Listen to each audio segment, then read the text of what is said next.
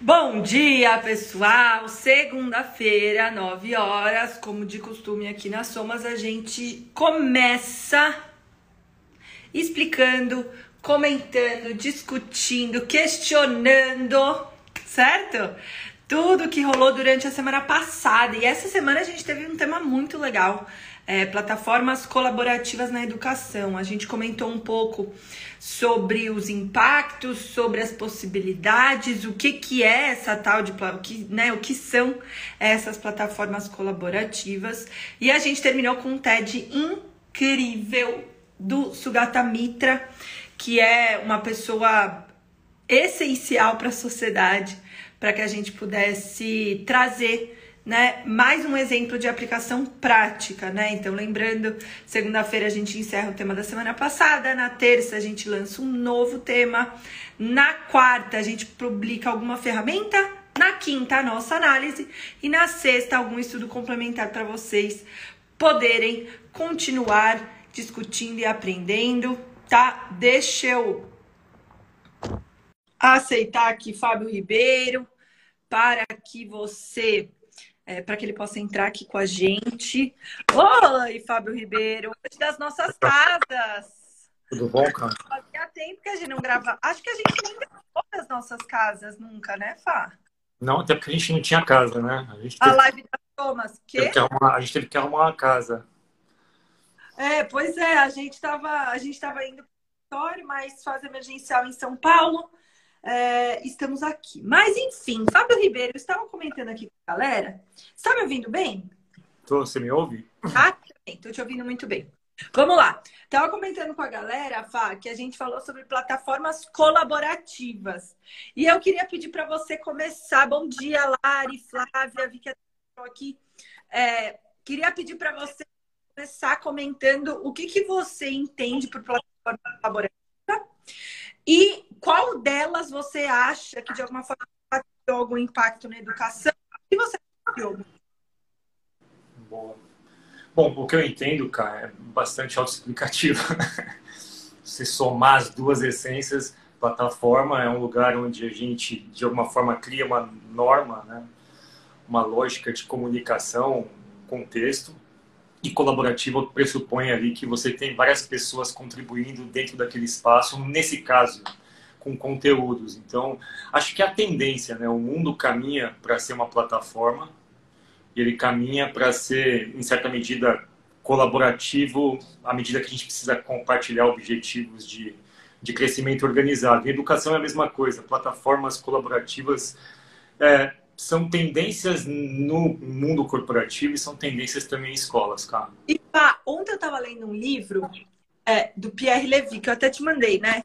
Tá. Pierre Levy, esse ano, que fala sobre inteligência coletiva e tal, e é chamado Cybercultura.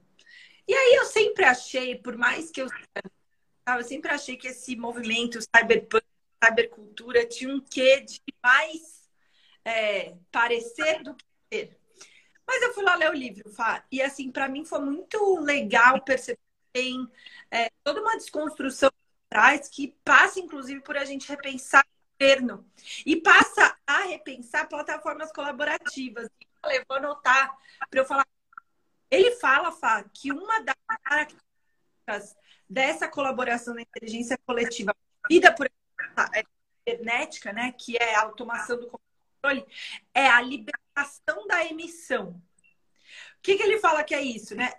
Antes, alguém tinha que deter um poder para poder emitir alguma coisa, né? Emitir algum conteúdo. Você tinha que ser jornalista, você tinha que ser professor, você tinha que primeiro ganhar essa, esse poder de ação para poder falar. Hoje, né, com as plataformas criativas, a gente vê um YouTube, por exemplo, onde todo mundo tem liberdade de emissão.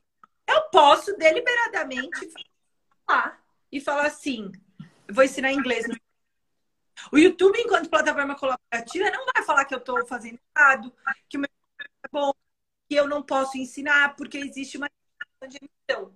Então, na opinião do Pierre, a sua ele fala que o presente da colaboração e a desgraça dessa colaboração em tempos digitais é interpretação da emissão. O que, que você acha sobre isso, Fá? Eu, eu acho complexo, porque eu sou um defensor de liberdades, de que a gente poderia ter, enfim, liberdade de acesso, liberdade de criação. Né? Acho que tem um pouco da nossa essência nisso. Mas uma coisa é você, a gente construiu a sociedade com base na colaboração. Né? O supermercado é uma plataforma colaborativa. Né? Então, ah, de alguma forma, tem coisas de todas as matizes ali nutricionais. As pessoas têm liberdade de escolha, só que tem algum tipo de controle para que os alimentos que cheguem ali não estejam estragados. Né? Isso. Em, em educação ou em conteúdo, no sentido mais amplo, não existe essa regulação. E eu acho um pouco de inocência a gente achar que a gente está preparado para fazer isso. Né? E a gente vai voltar em todo, todas as bases de discussão que, que a gente tem. Eu não acho que a gente esteja preparado.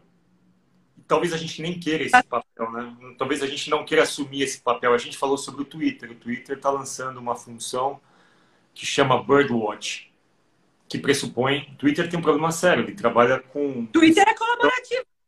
Exato. É uma colaborativa que pode ser para a educação, mas é colaborativa.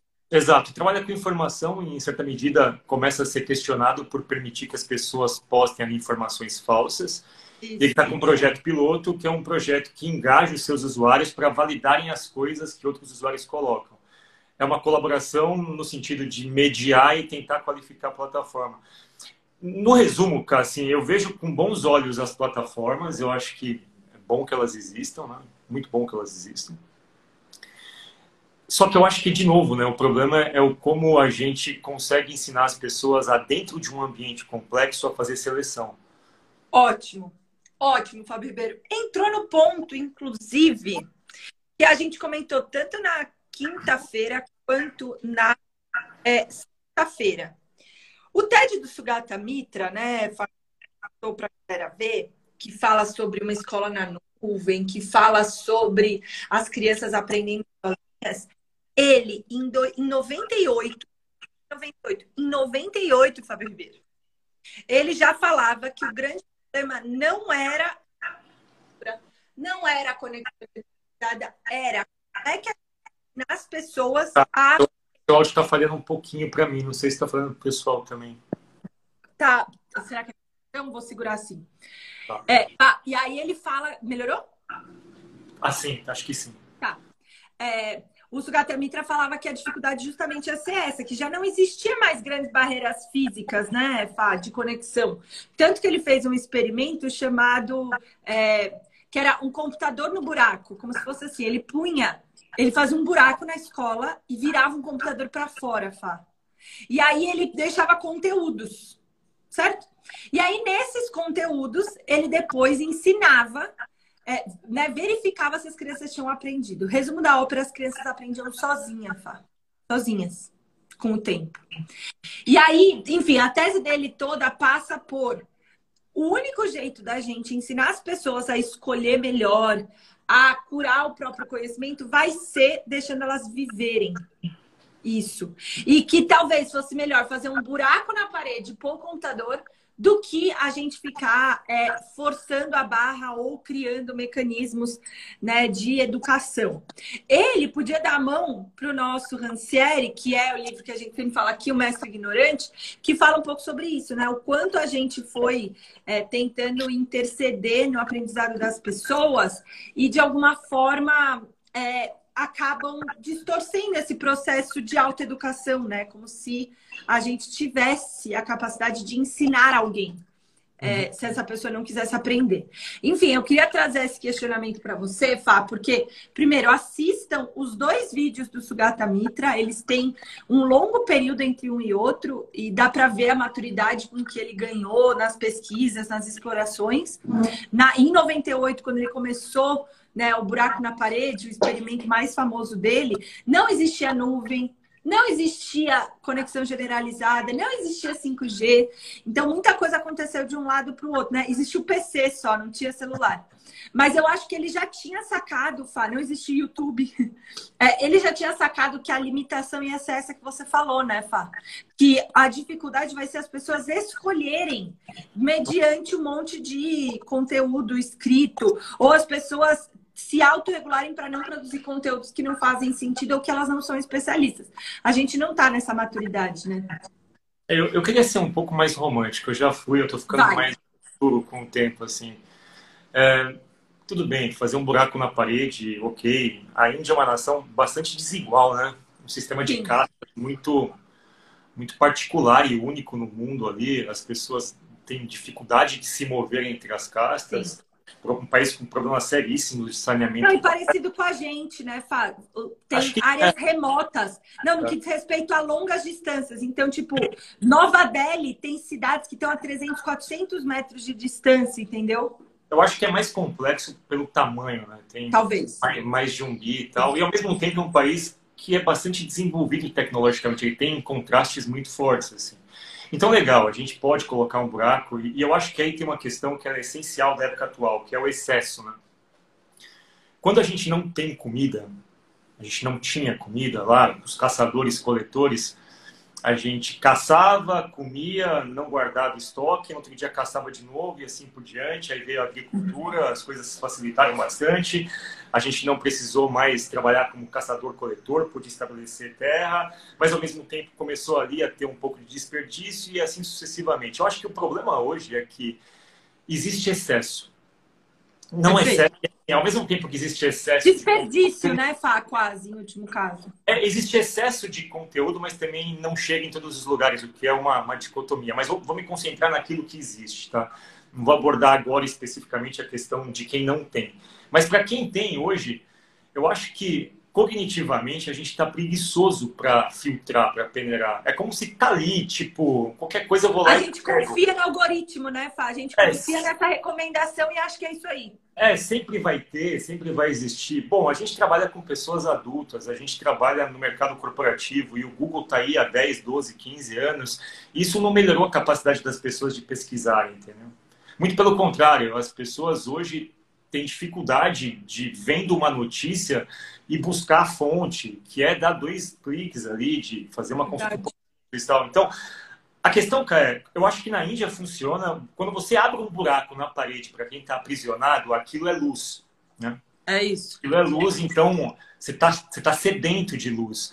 Agora, para quem está inundado de luz, como é que você separa qual luz brilha mais, né? Assim, onde você separa, onde você buscar informação? Então, para mim, hoje, talvez o, o, grande dilema é você, no excesso, ensinar as pessoas a filtrarem. E as plataformas colaborativas, elas são inteligentes no sentido de juntar pessoas ali, de criar mecanismos de filtro, mas elas não te ensinam a pesquisar. Elas não te ensinam a filtrar, até porque isso é uma coisa de juízo muito próprio, assim, né? Sim. Tanto que nas pesquisas eu estava até tentando falar. Você tem aí, eu acho que é, é, a Faculdade Federal da Fronteira do Sul. Eu, eu não tenho certeza se é dessa, dessa universidade, mas eu tenho quase certeza que é isso. A Universidade eu tô, Federal. Eu não sei se você percebeu, mas eu estou sentado no chão, né? Então. Ah, você está com o computador aí? Vê aí, Fácil. É, eu tenho quase certeza que são de pesquisadores da Universidade Federal da Fronteira do Sul. Vamos lá. É, deem uma olhada ali depois, que fala um pouco sobre isso que você falou, Fá. A dificuldade também é a abundância de conteúdo. Então, antes, quando a gente tinha. É isso aí, cara. É a Ileda Zimmermann, Universidade que é da... da Fronteira do Sul. Aí, isso. Lê aí a, a conclusão, Fá. A conclusão é o seguinte: a utilização Vai. de plataformas colaborativas transforma a experiência do aprendizado. A dinâmica de sala de aula, que geralmente é dentro de quatro paredes, se converte na interação dentro desses ambientes, nas quais os alunos assumem postura mais ativa em seu próprio aprendizado. Aí, aí, quando você vai ler o artigo, que nem a Lari pôs aqui, quando você vai ler o artigo, é, a conclusão é essa. Mas o percurso que essa pesquisadora toma, ela, ele é muito legal, sabe? Porque como é que ela decidiu que os alunos tinham ficado mais ativos? Como é que você mede isso, né? E para mim ela teve uma sacada é, de não necessariamente medir a janela com que o aluno pesquisava e tirava uma conclusão. Porque isso é velocidade. Isso não é você ser proativo. Ela pesquisou a janela entre a pessoa não saber alguma coisa e criar uma estratégia de pesquisa. Que para mim é isso que você falou. O fato não é você querer ser o que sabe tudo, o bonzão. É você definir qual vai ser a sua estratégia de pesquisa e diminuir esse intervalo para, uma vez que você não sabe alguma coisa, tá tudo bem. Vamos desenhar uma estratégia e vamos seguir. Então, eu, eu achei perspicaz é, esse artigo dos três, foi o que eu mais gostei, é, porque faz a gente repensar, inclusive, o que, que é essa proatividade, o que, que é esse protagonismo, o que, que é essa curadoria, né, Fá? Não necessariamente tem a ver com velocidade, com você ser o bonzão. Porque a gente, na nossa geração, consegue consumir o que os nossos pais, né? Tem uma métrica, o que os nossos pais demoravam seis anos, a gente consome em seis minutos. Ah, eu odeio essas métricas. Odeio, é odeio, odeio isso, odeio isso. Não significa nada. Gente... Não, pá, significa ordem de grandeza. Os nossos pais comiam de merda em 100 anos, a gente come em dois minutos também. É então, verdade. Então, tá muito também. equilibrado. Mas é uma métrica importante essa também que você criou. É, é importante. Porque é... dá pra gente um pouco ordem de grandeza, Fá. Apesar de não, de não ajudar em nada, dá pra gente uma ordem de grandeza de que é, mas a informação tá lá. O problema mas a ordem é que a gente não tá conseguindo a ordem, de, a ordem de grandeza, ela só cria aflição, eu acho, no final das contas. Porque, assim, convenhamos, o, o, o, trabalho do professor aqui, ele parte de premissas onde as interações são positivas e os feedbacks são positivos. Positivo no uhum. sentido de, vamos tentar estabelecer uma linha aqui de certo e errado. Qual que é o lance, né? E aí esse é um problema, é um problema e é a magia da coisa. Em educação, assim, o feedback ele não é imediato, né? É, mais colaboração necessariamente não é melhor colaboração. Perfeito, perfeito. Ela precisa ter algum grau de, de, de qualidade ali. Então, assim, perfeito. ok, é, estimular... Isso é importante, Fá. Acho que isso é importante, repete isso aí, é. Plataformas colaborativas têm investido cada vez mais em quantidade. Isso não quer dizer que elas vão ser melhores, né, Fá? Não, então, e aí para mim, mim tem uma questão de confiança, assim. Como é que eu passo a confiar que aquele sistema colaborativo me dá respostas no longo prazo melhores? E aí a gente está falando de coisas que são da teoria, me, me perdoem os designers inteligentes, mas de evolucionismo. Então, quando eu olho para trás, eu vejo que certos modelos de cooperação e colaboração deram mais certo. Possivelmente deram certo pela história que foi contada. Uhum. E deram certo. Agora, dentro de uma sala de aula, a gente está num horizonte de tempo onde eu não consigo medir a efetividade daquilo. Para tanto, eu preciso trabalhar a confiança entre os elementos, ou seja, eu preciso trabalhar que aqueles elementos que estão participando do ambiente confiem uns nos outros, ao ponto daquela colaboração maximizar a saída. Eu acho que hoje a gente tem plataformas colaborativas em ambientes colaborativos, mas não existe uma confiança mútua entre Perfeito. as Por exemplo, gente, a gente sabe, vou dar um exemplo de uma plataforma colaborativa. O quinto andar é uma plataforma colaborativa. É, não é usada para educação, mas é. Mas em certa medida é quando claro. as pessoas expõem. Não, para educação. Não, não para educação, mas eu quero Isso. chegar no ponto exatamente onde eu vou chegar. Na... Vai. É uma plataforma colaborativa, ponto, não de educação. Ponto. Mas as pessoas anunciam seus imóveis ali. E elas colocam um texto ali. Só que ali criou-se uma lógica de que quem está colocando o preço está sempre colocando um preço mais alto. Logo, na hora de fazer um lance para um apartamento, aluguel ou compra, eu vou reduzir aquele valor porque vou eu pedir. Sei... Ou seja, a gente parte da, da, a gente parte de uma de que pessoas estão escondendo interesses ou maximizando os seus próprios interesses. Isso meio que permeia a internet como um todo. Isso aqui tem uma vantagem escondida, eu preciso descobrir qual é a vantagem para eu fazer uma contra-inteligência. Esse tipo de, de, pensamento ele está dentro de todos os organismos de colaboração. É, é como se a gente tivesse que recuperar a genuinidade na colaboração para que a gente possa colaborar em ambientes assim e serem saudáveis. Mas a economia nos dá outros exemplos, entendeu? Então não é uma coisa tão simples. Por mim, acho que a questão salutar aqui dos professores, educadores e pedagogos aí, como é que a gente trabalha? Isso vai ser do nosso tempo. Plataforma colaborativa vai existir, ponto. A gente nem vai dar nome para isso. Vai ser o que é e a gente não vai qualificar como plataforma colaborativa. Vai ser plataforma, ponto. Como é que a gente resgata a confiança? Como é que a gente cria confiança para que as pessoas saibam que os feedbacks dali são melhores do que os feedbacks que eu conseguiria sozinho?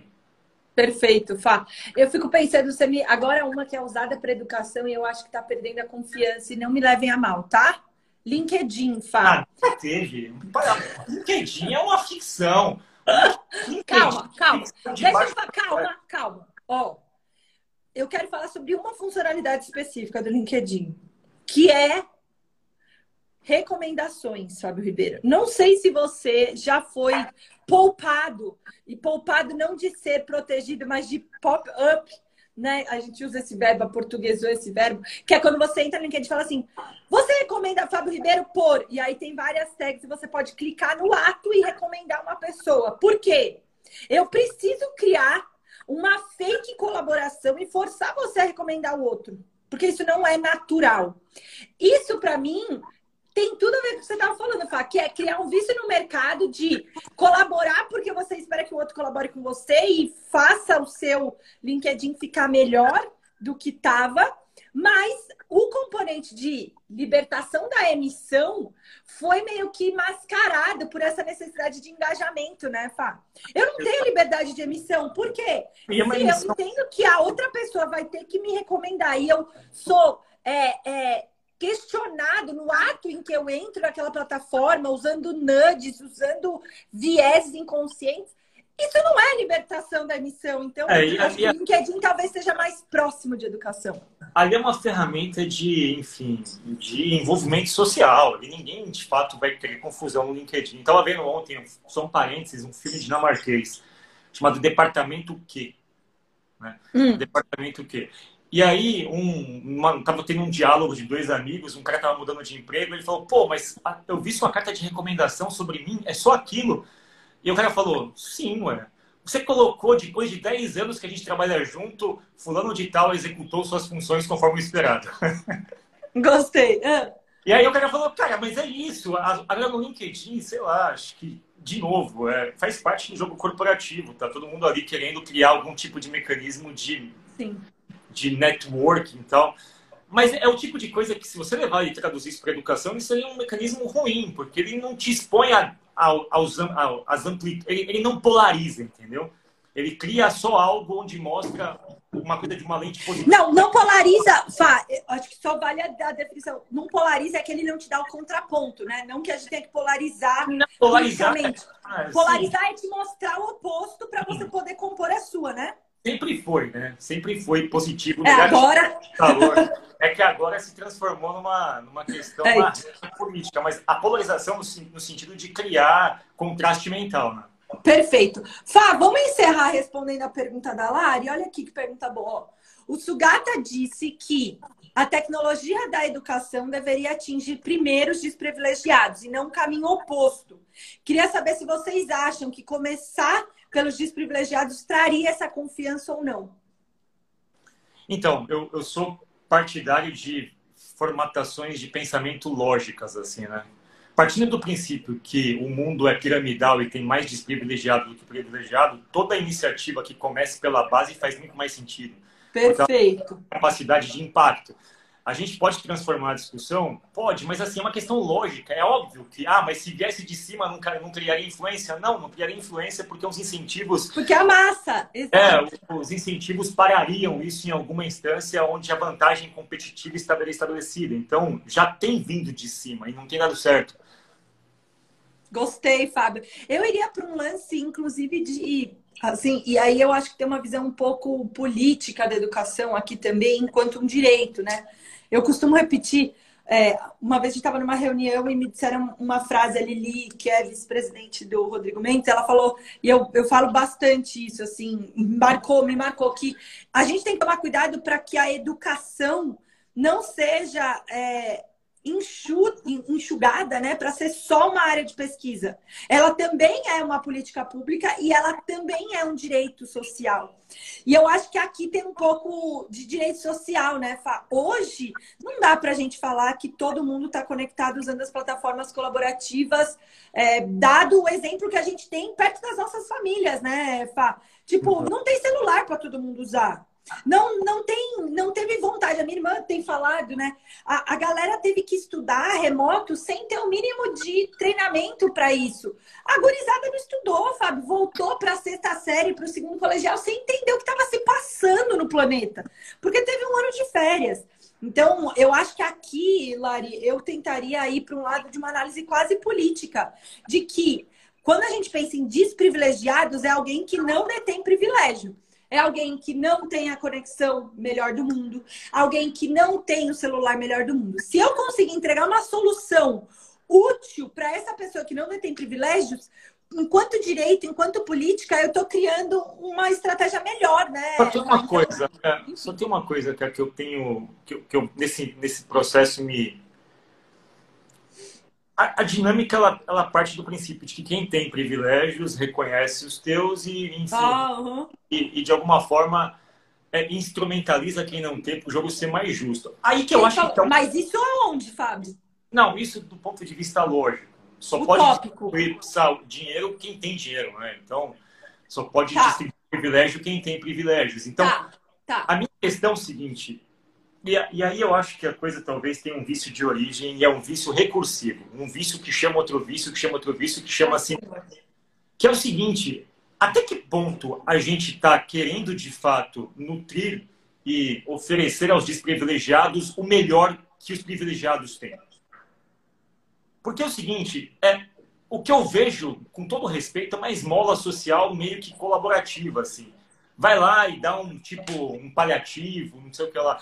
Você não vê coisas do tipo, porra, tem que dar coisas que você tem. Tipo, eu não posso dar restos do que eu tenho ou coisas que, que eu não uso mais. Eu preciso dar o mesmo que eu tenho. Então, tipo, se a gente faz isso em educação, a gente equilibra o jogo. Agora, o quanto que está chegando para essa base de desprivilegiado, de fato, é aquilo que existe de melhor dentro da ciência, da pesquisa da educação. É, isso para mim é um ponto. Ah, mas tudo bem, mas é melhor chegar a uma coisa do que não chegar. Ok. Esse discurso de melhor isso do que aquilo, é, ele é um discurso momentâneo, de curto prazo, mas ele não resolve o jogo. Então, na minha concepção, cara, ou a gente de fato faz ações para dividir efetivamente coisas iguais e não coisas, enfim, paliativas, ou a coisa não vai evoluir nunca.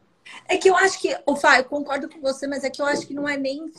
É, concordo com você que hoje não existe essa distribuição, mas é que eu acho que existe também uma percepção de que quando a gente faz algo para desprivilegiados, a gente está fazendo algo pior.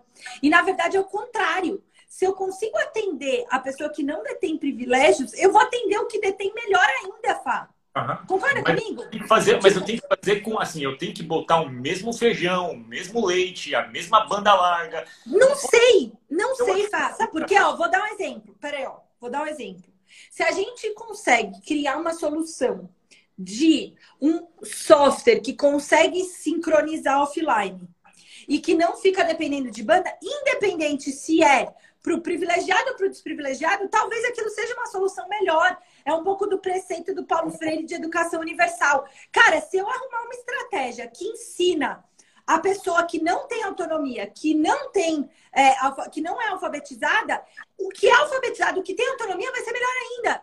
Ele talvez vá um pouco mais longe, mas criar soluções que sejam adequadas para o desprivilegiado, como a Lari eh, questionou aqui, vai ser melhor para o privilegiado. Então, é. não tem caminho fora do atendimento e do reconhecimento de que essas plataformas colaborativas todas têm que funcionar para alguém que tem uma situação vulnerável, entendeu? Concordo. que eu quero dizer? Eu, eu entendo, eu acho que a gente está nesse estágio, só tem um pouco de. A minha questão é com o mecanismo ser sempre aquele de matar a fome Perfeito. e não e, e, vai chegar um momento que a gente precisa desenvolver o paladar também, sabe? Precisa matar a fome, desenvolver o paladar, colocar em posição de escolha. Porque esse ciclo de só matar a fome, ele te mantém na casta inferior. Tipo, você está alimentado, mas vou deixar você ali sem reconhecer certos Total, padrões. total. Então, isso é... É, é... Mas eu acho que tem um pouco disso que a gente tem que combater, entendeu? Não é só matar a fome, tem que dar um pouco de paladar para essas pessoas. Para que elas consigam criar os seus próprios alimentos, criar suas próprias diferenciações e coisas Sim. do tipo. Bom, acho que esses são os dois. Espero que. Ah, a Lari respondeu. Espero que a gente tenha respondido, Lari, que bom. Bom, essa live vai ficar salva, pessoal. É, mandem essa live para as pessoas, mandem a, a, o, o, site das Somas, é, o Insta das Somas. Acho que de alguma forma é assim que a gente espalha conhecimento nessa plataforma colaborativa que é o Insta. Ajudem outras pessoas a curar, porque as Somas não vai aparecer nos algoritmos de recomendação. Por quê? Não tem tantos seguidores, não é o típico conteúdo de viralização. Então, a gente vai ter que usufruir das nossas capacidades, certo, Fábio Ribeiro? Para é. espalhar esse conhecimento. Acho que é. o Insta é uma plataforma colaborativa com a qual a gente pode sim aprender. Certo, Fábio Ribeiro? Seus recados finais. E a gente tem um certo pudor ainda. A gente não sabe jogar o jogo do marketing. É verdade. Enfim, é um pouco pudor. A gente não vai fazer rios. É, mas a minha, a, a, minha. A gente devia, mas a, não vai. A, a, minha recomendação é que quem não leu, leia o trabalho que a Somas faz de fazer uma curadoria de trabalhos. A gente tem os temas da semana. A Somas mergulha nesses temas e faz uma curadoria é, é um passo pequeno, mas é um passo muito generoso de dentro de uma série de coisas tentar filtrar para vocês é algo que dá pelo menos esses tipos de contrastes que a gente expôs aqui. Então a minha sugestão é para que leia as somas mesmo. Uhul! Beijo, Fabi Ribeiro. Boa semana para nós. Um beijo. Tchau.